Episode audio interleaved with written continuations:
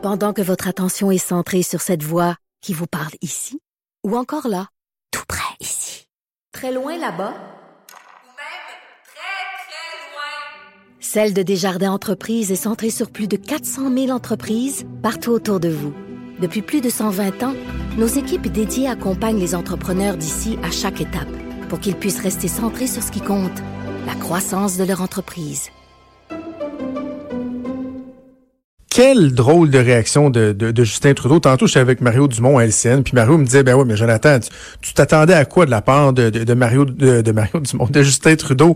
Tu sais, c'est ancré en lui, puis je comprends, mais la façon dont il s'est exprimé, avec laquelle il s'est exprimé, cette espèce de virulence, là, vraiment, là, un ton très grave, là, et dire que on, il peut pas croire qu'au Canada, il va avoir de la discrimination basée sur la religion, sur les croyances religieuses.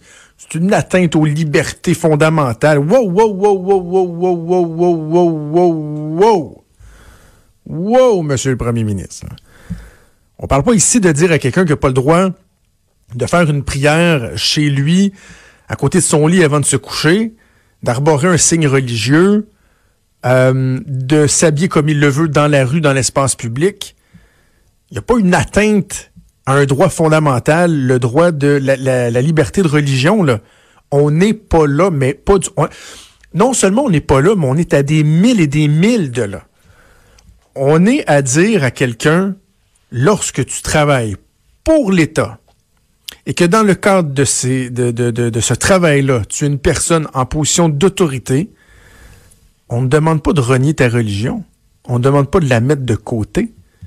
On fait juste dire que les signes religieux apparents, ça je pense que c'est une modification qui devrait être faite dans le projet de loi, qu'on dise que c'est les signes religieux apparents. Euh, ce que vous portez en, dessous de votre chemise, de votre chemisier, j'en ai rien à foutre. Mais que lorsque vous portez un signe religieux apparent, on vous demande de ne pas le porter le temps que vous êtes en fonction pour bien illustrer la neutralité de l'État. Et là, il y a des gens qui disent, ouais, mais là, dire ça, c'est de, ça revient à dire que on ne pense pas qu'une personne qui a des croyances religieuses est capable de faire preuve de suffisamment de jugement pour être neutre dans son travail. OK, mais si je vous prends au mot, là, qu'est-ce qu'on doit penser d'une personne qui n'est pas capable de faire abstraction d'un signe religieux apparent pour justement euh, s'assurer qu'au niveau de la perception, elle fait son travail de façon neutre. C'est parce que faut, je me dis, il faut vraiment, vraiment, vraiment croire beaucoup, avoir des croyances qui sont très profondes pour dire, je vais m'empêcher de faire mon travail si je ne peux pas arborer un signe religieux qui est apparent. Comprenez-vous? Donc, moi, je veux bien croire en la capacité de ces gens-là d'être neutres, de faire abstraction de leur religion. Mais là, en même temps, s'ils sont pas capables d'en faire abstraction juste au niveau vestimentaire, au niveau des signes qu'ils arborent, bien, est-ce qu'on peut se permettre de se poser des questions? Bref, je souhaite juste, et, je réitère encore ce message-là, qu'on soit capable de faire le débat euh, sereinement, qu'on ait une discussion. Parce que j'en parlais avec Richard Martineau tantôt, je me répète un peu, mais c'est pas grave vous avez le droit de pas être d'accord. Vous avez le droit d'émettre des interrogations, des objections. Parfait. C'est ça la démocratie.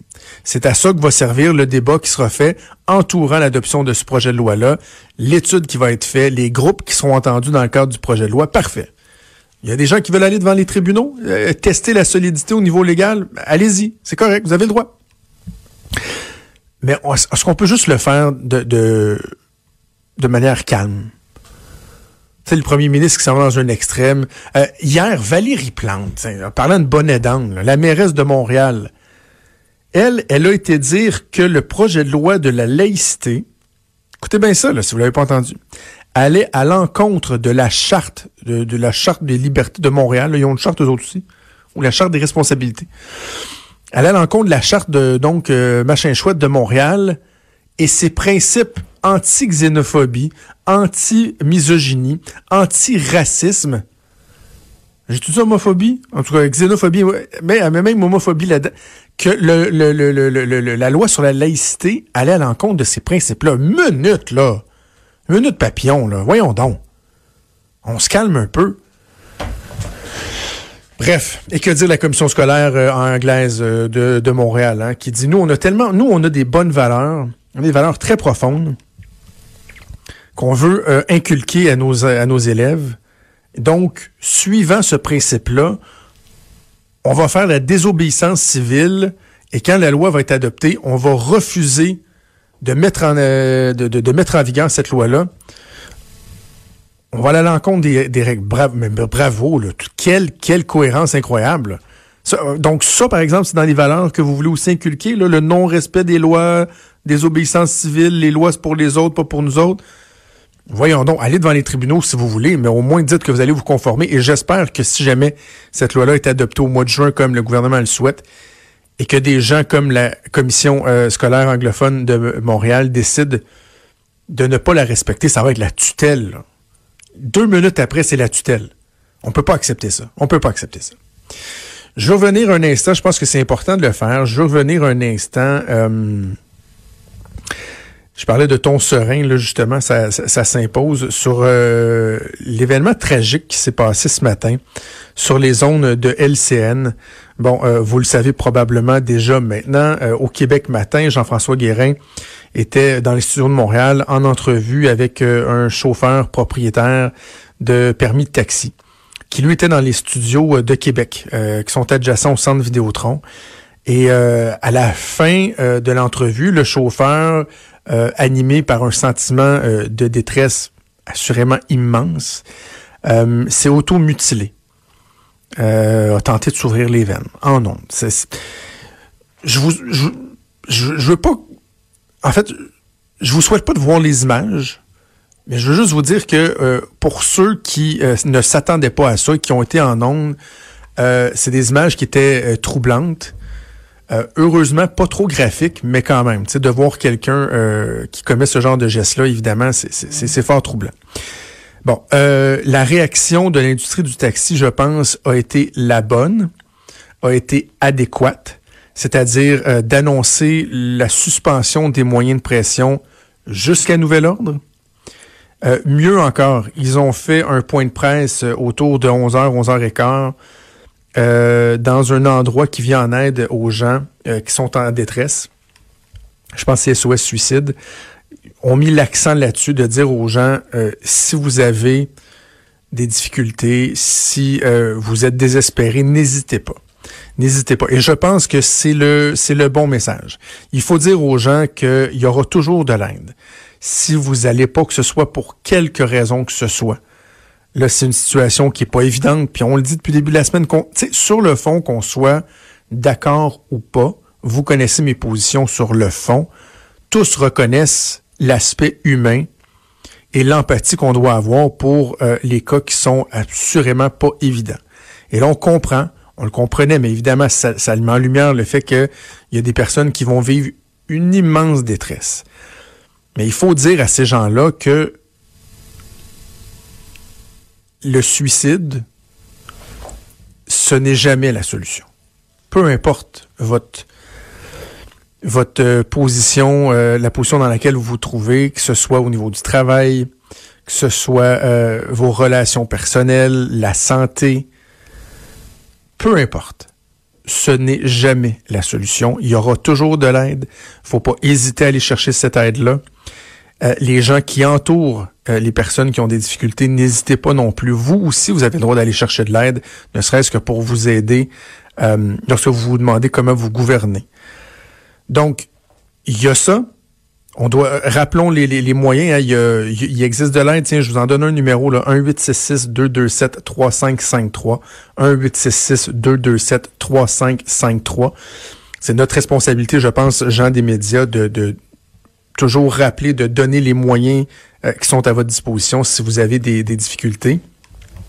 Et sur le fond du dossier, euh, donc, je souligne la pertinence d'avoir euh, mis en veilleuse des moyens de pression du côté de l'industrie du taxi. Et je pense que ça doit servir d'appel au calme pour tout le monde, tout le monde, que vous soyez d'un côté ou de l'autre.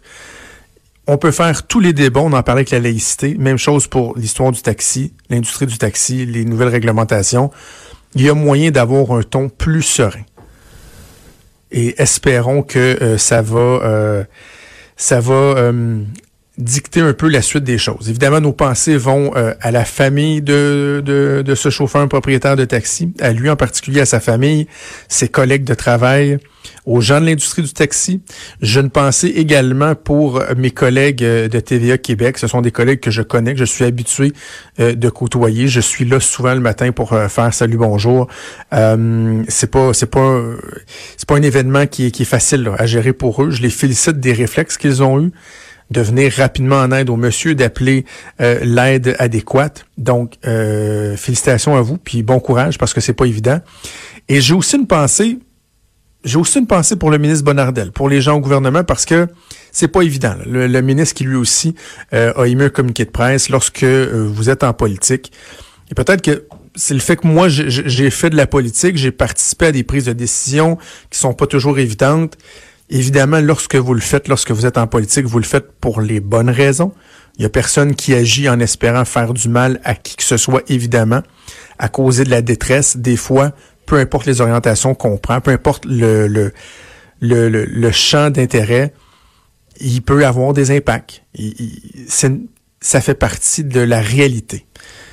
Mais en même temps, un politicien ne va pas en politique pour avoir euh, sur ses épaules euh, des responsabilités aussi lourdes que ça et de se faire pointer du doigt, par exemple, lorsqu'il y a des gens qui ont une détresse, des détresses immenses.